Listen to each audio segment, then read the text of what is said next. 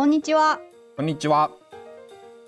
三井テックラジオは株式会社三井リンクスのスタッフが Web デザイン、Web フロントエンドなどの Web 技術に関するニュースやツールをシェアするためのポッドキャストです。今回はゲストにアクセシビリティ部の南くんをお迎えしてお話をしていこうと思います。じゃあ南くん、自己紹介お願いします。はい。アクセシビリティ部ディレクターの南と申します。簡単に自己紹介させていただきますと、普段の業務はディレクターとしてお客様の Web アクセシビリティの課題解決のご支援をしたり、社外では Web アクセシビリティ基盤委員会の委員として活動しています。本日はどうぞお手柔らかによろしくお願いします。はい、じゃあもう早速なんですけど、まあ、今日のテーマについて教えていただければと思います。はい。ズバリ今日のトピックはですね、はい、初心者向け Web アクセシビリティの学び方というテーマでお話ししたいと思います。はい、じゃあよろしくお願いします。よろしくお願いします。さて早速なんですけど古川さんは Web アクセシビリティっていう言葉聞いたことありますか？いやーまあそりゃもちろんこうすごいざっくり言うと、まあ、みんなが Web を使えるようにすることです。ああもう半回答でいいですね。まあ Web アクセシビリティは当社三井リンクスが Web コンテンツにおける最重要品質の一つだと考えている品質でもあるんですけど、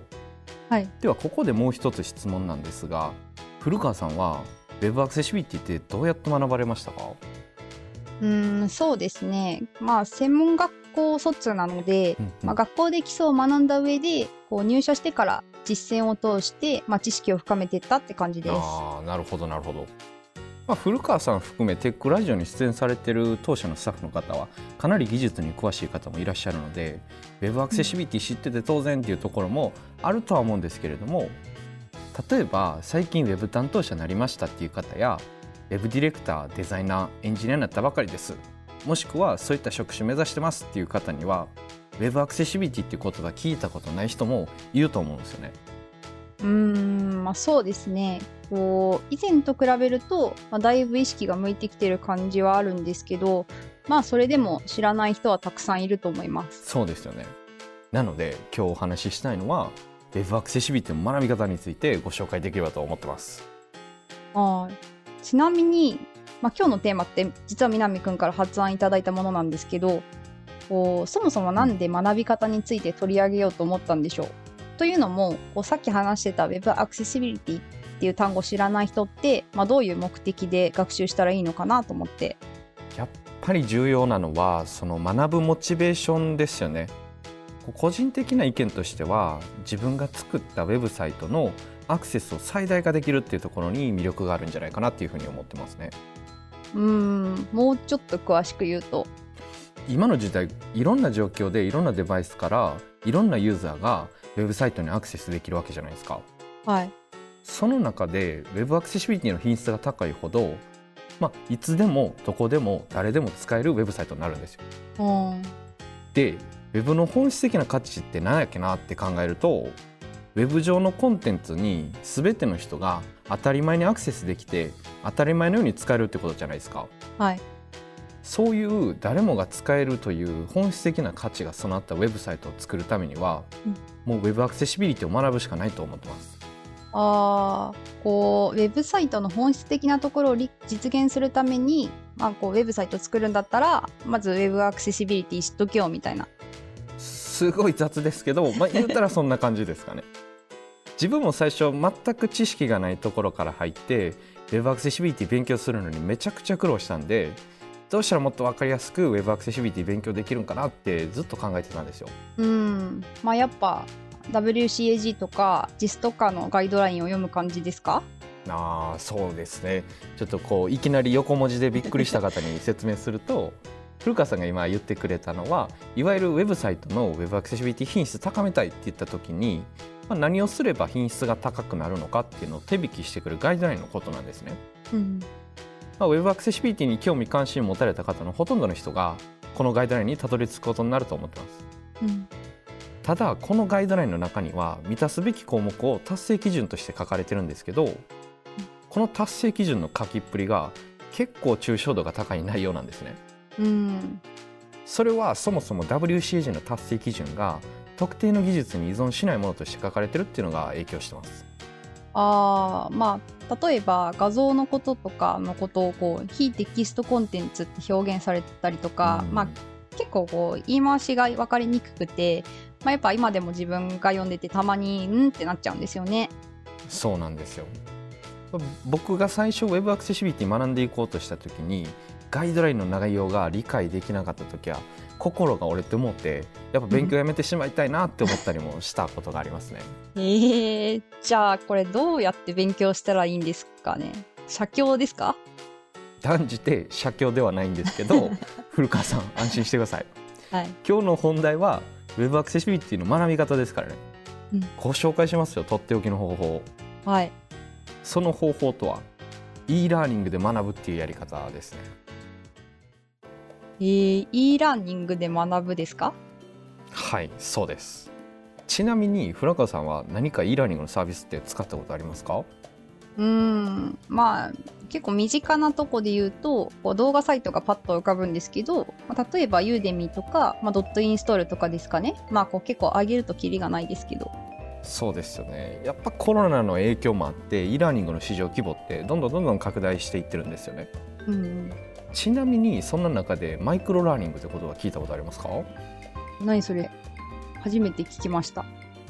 e ラーニングっていろいろあったと思うんですけど、まあ、動画を使った e ラーニングのイメージって1時間とかそれぐらいの尺の動画を見るっていうスタイルだったと思うんですけどうんマイクロラーニングっていうのは細かいテーマに区切られた3分から10分程度の短い動画とか音声とかを視聴する学び方なんです。えー、例えばこのテックラジオあるじゃないですか。はい。これも個別にいろんなテーマを扱っててそれぞれの会話短い尺でまとまってるっていうマイクロラーニングの一種に分類されるものだと思ってます。あーまあ言われてみるとまあ確かにそんな感じがします。そうなんですよ。で1時間とかの長い尺の動画は特定のテーマについていろんな情報が詰め込まれてたりするんですね。うん例えば Web アクセシビリティの基本っていうタイトルの動画があったとすれば1時間の中にアクセシビリティとはのような言葉の定義から始まって WCAG とかのガイドラインの解説とか達成基準の解説とかとにかく Web アクセシビリティの基本的な内容が幅広く抑えることができるように作られてるんですよ。うんマイクロラーニングは、まあ、そういう長い尺の動画とは何が違うんですか？いい質問ですね。マイクロラーニングはそういった長尺の動画にギュッと詰め込まれてる内容を一つ一つ細切れにして動画化することなんですね。うんそうすることによって人によって学ぶことが選択できるっていう点が大きく異なります。うん例えば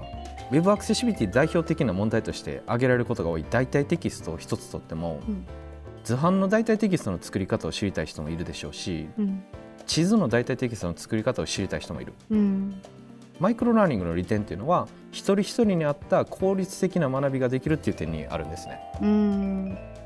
こう例えばウェブ制作ってこう役割とか職種によって業務の内容も変わりますけど、まあ、そうすると人によって必要な知識だったりとか、まあ、し知っておかないといけないことが違うから、まあ、細分化されてる動画からこう自分が欲しい情報だけをピックアップできるってことですね。まさしくそこなんです。うん他にも例えば業務の中であれこれどうやっけって思う時あるじゃないですか。はいそれを単語を調べるような感覚でその疑問を解消するために動画を見るっていうこともできるんです。あーこうマイクロラーニングめっちゃいいやんっていうのは分かったんですけどこう、はいそのマイクロラーニングと Web アクセシビリティっていうのはどういう関係があるんですか？例えば先ほど話に出てきた WCAG などのガイドラインには満たすべき品質の基準として達成基準があるよっていうお話ししたんですけど、うん現在世界中で広く使われている WCAG2.1 の達成基準の項目数って全部で78個あるんですね、うん。これって全部いっぺんに勉強するのってしんどいじゃないですか。うん、まあそうですね。こうまあ理想を言えば網羅的に学習して理解してるのがいいと思うんですけど、まあ、やっぱり日々忙しいとこうまとまって時間って取れないです。そうですよね。なんでわからないとこが出てきたら都度学んで解消するっていうやり方とかの方が現実的だと思うんですねうんしかもそういう時に書籍などの本を活用して学ぶこともできるんですけどうんまあ、短い動画でさっと見て学べるとしたらうん動画見て学ぶっていう人が多いんじゃないかなっていうふうに思ってます。うんそういう時にマイクロラーニングっていうのはぴったりなんですよね。うん、なるほど。こう分かんないところを、まあ、サクッとピックアップして学習するってことですね。その通りです。ちなみにこっからは余談なんですけどはい。三つ A リンクスでも企業向けの e ラーニングのサービス e リンクスっていうのをリリースしたんですよ。宣伝？いやいやいやちょっとした ちょっとした紹介ですよ。で e リンクスには Web アクセシビリティのコンテンツがあるんですけどはい。実はマイクロラーニングの構成になってるんですよ。それで一部無料公開してるコンテンツもあるんでうん。ぜひ Web アクセシビリティの学び方としてマイクロラーニングの魅力っていうのをリスナーの皆さんにもね体験していただきたくてああ、なるほど。まあ、確か、ウェブ担当者向けアクセシビリティ基本っていうコンテンツですよね。はいこうざっと眺めてみるとこう1本がだいたい平均5分ぐらいで、まあ、サクッと学べそうな感じがします。そうですねありがとうございます Web 担当者向けアクセシビリティ基本の動画を全部見たらだいたい70分くらいで、うん。通常のセミナー1本分ぐらいの尺になります。うん、でただいま絶賛無料公開中ですのでぜひともご視聴ください。実は僕も講師として出てます、おー。まあ、マはい。イクロラーニングの効果をちょっと体験してみたいのと、まあ、南くんも見たいんで、ぜひ視聴してみます。ありがとうございますはい。というわけで、アクセシビリティの学び方について話してきたんですけど、まあ、まとめると、こう初心者の Web アクセシビリティの学び方は、まあ、マイクロラーニングを活用して、まあ、継続的に学ぶって感じですかね。そうですね継続して Web アクセシビリティを学ぶことで、ん誰もが使えるウェブサイトっていう理想形に近づけるのかなと思ってます、ん。で継続してや学び続けるためにはわからないことがあったらさっと疑問解消していくことが重要かなと思ってます、うん。マイクロラーニングのように動画一本一本が細かく分かれていると本当に必要なところだけを学んでいきますし、うんそういった学びを積み重ねることも大事かなって思ってますうん。昔から千里の道も一歩からと言いますけれども、はい。まあ、差し詰めね、はいウェブアクセシビリティの学びにおいてはですねはい。え千里の道も一本よりといったところですかね 動画だけに いやー、まあ、これはまさしく一本取られましたね。おおお後がよろしいんじゃないでしょうか はい。じゃあ、まあ、オチもついたところで、いやー、初心に帰った気持ちになりました。まあ、南くん、今日はありがとうございました。ありがとうございましたということで、ミチェリンクスではスマートなコミュニケーションをデザインしたい UI デザイナー、UI 開発者を募集しています。採用サイトではオンライン説明会やオンライン面接なども行っていますので、ぜひチェックしてみてください。また、このポッドキャストは Apple Podcast、Google Podcast、Spotify、YouTube で配信をしていますので、お好みのプラットフォームでフォローいただけると最新のエピソードをすぐに視聴できます。こちらもぜひご活用ください。そして最後に、ハッシュタグ三井テックラジオでご意見、ご感想、こんなことを話してほしいというリクエストなどお待ちをしております。それでは今日はこの辺でありがとうございました。ありがとうございました